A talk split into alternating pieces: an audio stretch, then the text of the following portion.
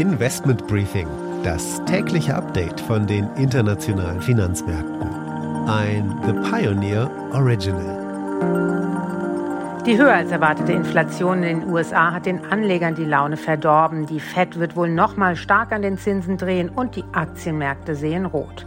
Goldman Sachs erwartet einen starken Rückgang des Gaspreises im Laufe des nächsten Jahres und Deutschland und Europa versprechen den in Schieflage geratenen Energiefirmen Hilfe. Hierzulande werden ehemalige Corona-Hilfsmittel umgewidmet.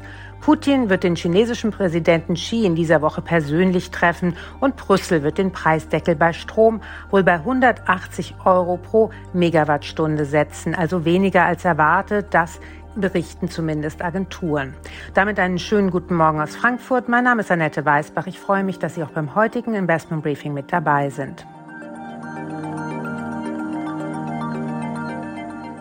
Der Blick auf die heutigen Themen. Der Deutsche Arbeitgebertag hat stattgefunden mit dem Who's Who Berlins. In Brüssel gibt es Entwicklungen zum Thema Sonderabgabe für Öl- und Gaskonzerne und natürlich auch den Strompreisdeckel.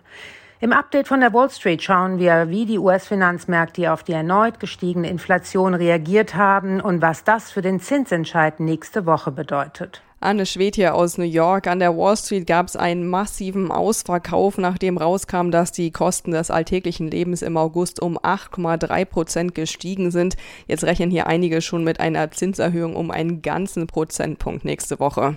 Das Investment des Tages ist Wacker Chemie. Die Aktie ist nämlich sogar im Plus seit Jahresbeginn.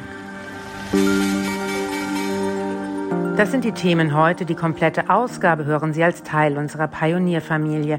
Alle Informationen dazu finden Sie online unter thepioneer.de. Ich hoffe natürlich, wir hören uns schon bald in aller Ausführlichkeit wieder.